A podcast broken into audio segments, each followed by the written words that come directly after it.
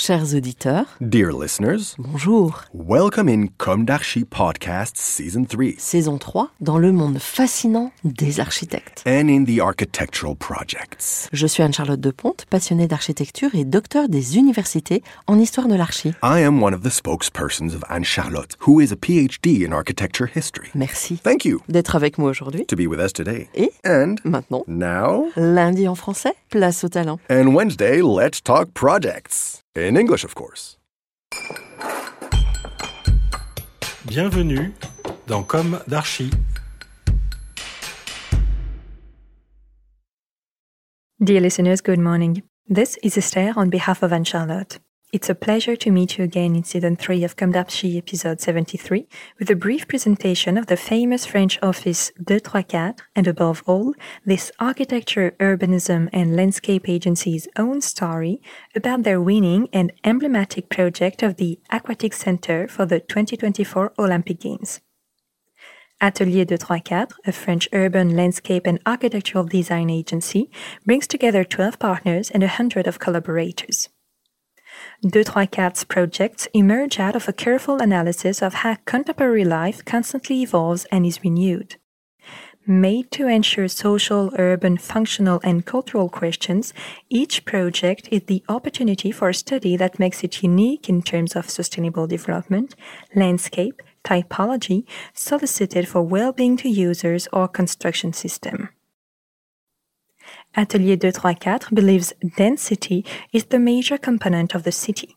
Their expertise on the permeability of buildings allows such an alchemy to transform density into intensity.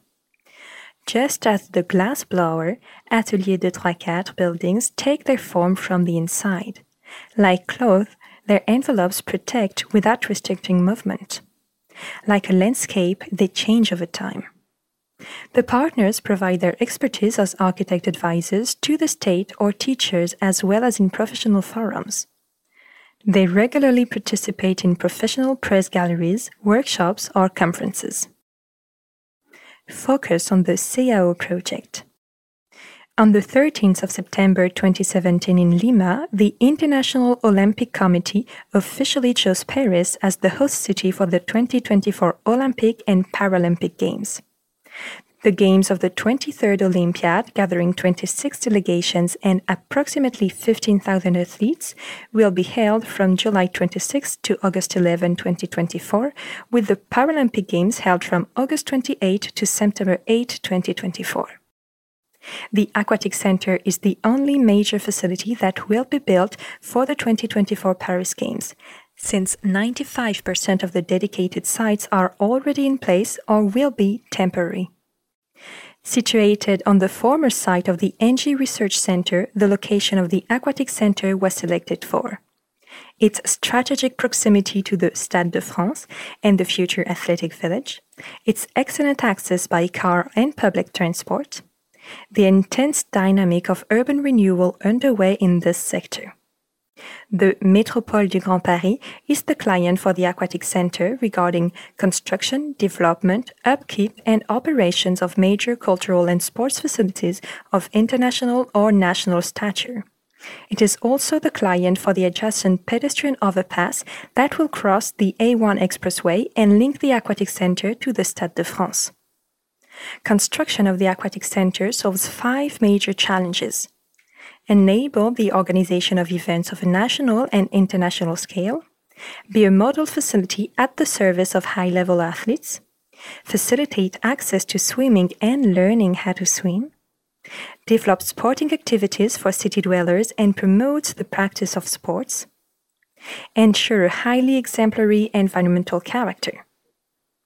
Located in the heart of the ZAC Plaine-Saulnier Joint Development Zone, the purpose of the Aquatic Center is to become fully integrated with its environment through this development project of metropolitan interest.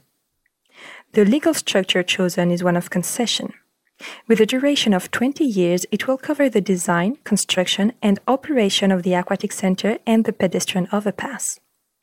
May 15, 2020, the Métropole du Grand Paris awarded this concession to the group organized by Bouygues and which includes the architects Atelier 234 Paris and Venhoeven CS Amsterdam. The Atelier 234 and Venhoeven CS partnership grew out of the passionate encounters of two associate architects, Cecilia Gross and Laure Mériot, which led to fervent exchanges on shared values in their thinking about projects and the desire to exchange their evolution and innovation enhancing visions and practices. From this initial encounter, they developed a strong desire to work together on large scale projects and to take full advantage of their complementary skill sets to create a European team of innovative, ambitious, multidisciplinary, and high performance architects. Architectural concept the Aquatic Center has been designed to host exceptional events such as the 2024 Olympic and Paralympic Games, but most importantly, to become a major public facility open to the region. Its design relies on innovative principles of ecological building, which make it an exemplary project. The Aquatic Center and its pedestrian overpass blend an urban strategy with an architectural gesture to advance the ecological and environmental economy. It creates a facility combining a global aura with its integration into the metropolitan landscape, breathing new life into the district of the ZAC Plaine-Saulnier. The project faces many challenges. To advance the values of Paris 2024, to be the most sustainable games in history, to be positioned facing the Stade de France, the largest sports arena in France, to be part of a historic area in the midst of a mutation. Thus, it represents the first step in the process of a new neighborhood being created. Anchored in the landscape, today it is destined to write a new page in its history to the benefit of a sustainable, lively, open neighborhood initiating social and economic dynamics for the Plaine Saint-Denis. The raised aquatic stadium is placed at the same level as the Stade de France. This sports facility serving as the platform opens to public spaces in the ZAC Plaine-Saulnier. A broad ramp extends along the building from the park to the ZAC. Connected at several points, it transforms into a forecourt for the stadium and extends all the way from the pedestrian overpass at the A1 up to the plaza in front of the Stade de France. The aquatic center, its forecourt, gardens, access ramp, and pedestrian overpass have been designed as a whole. Each of these elements possesses its own characteristics while also resonating with the others to create a balanced and dynamic composition. The aquatic arena possesses a streamlined silhouette imagined as a strong and compact form presenting a single unifying image. A wooden sculpture emerging from a green landscape, a symbol on the metropolitan skyline, underscores its values of sustainability. The stadium is entirely enveloped by a sunbreak of sinuous and dynamic design, creating an inviting space between inside and outside. This envelope creates a sheltered threshold for welcoming spectators and the extension of the building's uses. A lively forecourt providing an immense plateau dedicated to welcoming the public and directly connected to the forecourt in front of the Stade de France. The base is compact to allow room for the nature surrounding it. It communicates with the exterior spaces, allows light to penetrate, and opens up perspectives. It is on the scale of the district, and its minerality is linked to the ground. It is welcoming and allows the visitor to see the different sporting activities taking place inside the aquatic center. Grand perspectives have been designed for the interior, which place the different spaces and activities in relation to each other. Thus, the mixed uses are more than just the addition of functions, but rather are a vector of exchanges and encounters favoring the shared experiences, discovery, inspiration, and curiosity. Sporting events inside are displayed through the facades but also take place outdoors. Football pitches for five-a-side games and the beach of the outdoor aquatic facilities are integrated into the landscape. The building has been designed to be as compact as possible to enable the development of a dense natural landscape. A great active ribbon of greenery surrounds the building and is open to the public spaces. The green strategy between a composed and a country landscape extends all the way to the plaza in front of the Stade de France. An enormous tree is planted at the spot where the pedestrian overpass lands as a symbol of the entrance to the new and very green district. The pedestrian overpass linking the Stade de France and the Aquatic Center is designed in a simple and sober style. It guides, responding to the dynamics of the whole, to create a new link, place of daily life, and passage. Its expression is governed by the structure, balanced between the two esplanades. Its formal simplicity expresses its symbolism, which is to enable two sports facilities to exist which, facing each other, form a new entrance to Paris. The built and planted elements of the project all follow the same functional, structural, and formal design logic based on a principle of harmony inspired by nature. It is from this design perspective that the entire stretched roof reaches its ultimate expression. Like a leaf, the roof combines several functions in a single form sheltering, filtering light, collecting rainwater, integrating technical networks, and finally, capturing the energy of the sun to transform it into the vital energy dedicated to the needs of the aquatic center. The functional, technical, and spatial requirements of this roof are integrated directly into its parametric design, thereby making it possible to create a powerful and streamlined form that meets the optimal balance of these requirements. Thus, the necessary volume of the spaces in the Olympic Stadium minimizes the energy used for heating and is created through a layer of wooden beams, only 50 cm in height and a span of approximately 80 meters, in a thin and spectacular skin. To minimize the quantity of required resources is to design the project placing the accent on life cycle optimization. Top priority is given to biosourced materials. The structure, made entirely of wood, helps to reduce a considerable amount of CO2 emissions compared with steel and concrete, but also locks up CO2. This includes future reuse and ensures that the CO2 will remain outside of the atmosphere for hundreds of years. Present both inside and outside, wood offers a grand continuity to the project. It invites the visitor to enter, sets the rhythm of the pathway, and filters light and views.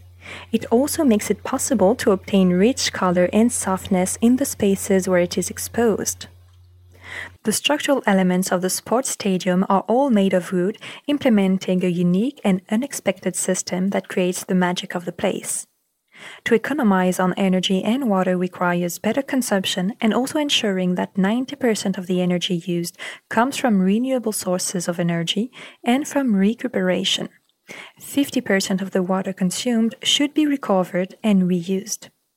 Extracting value from waste products necessitates reuse by giving them a second life.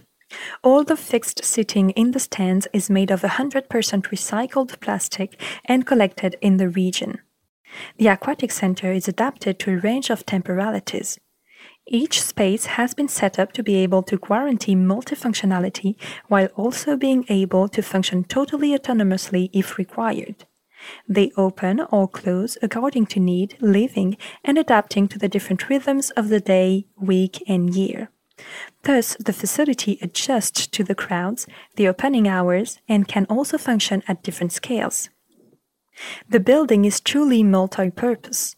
The different activities, climbing, sports plateau, etc., are placed on immense open surfaces that offer future possibilities of evolving according to the development of sports being practiced. Thus, this vast space, which is further extended by temporary stands on level 2, will become a broad sports plateau after the Olympic game, which will again be made available for setting up temporary stands when level 4 competitions are organized for European or World Championships. The competition pool is designed to be multi-purpose. Equipped with two vertical bulkheads and one movable floor, it can be adapted to a broad range of practices made available to the general public, school children, competitive sportsmen and women, and of course for high-level events such as the Paris 2024 Olympic Games. More than a sports facility, the Aquatic Center is a lively place of urban living. It introduces the development of the neighborhood and displays the ambition of a lively, healthy, and sustainable city. Designed to last, it is there to be a future part of our heritage and will forever represent Olympic excellence. Dear listeners, thank you for tuning in. Let's meet again next week for a new d'Archi in English. And until then, take care of yourselves. Goodbye.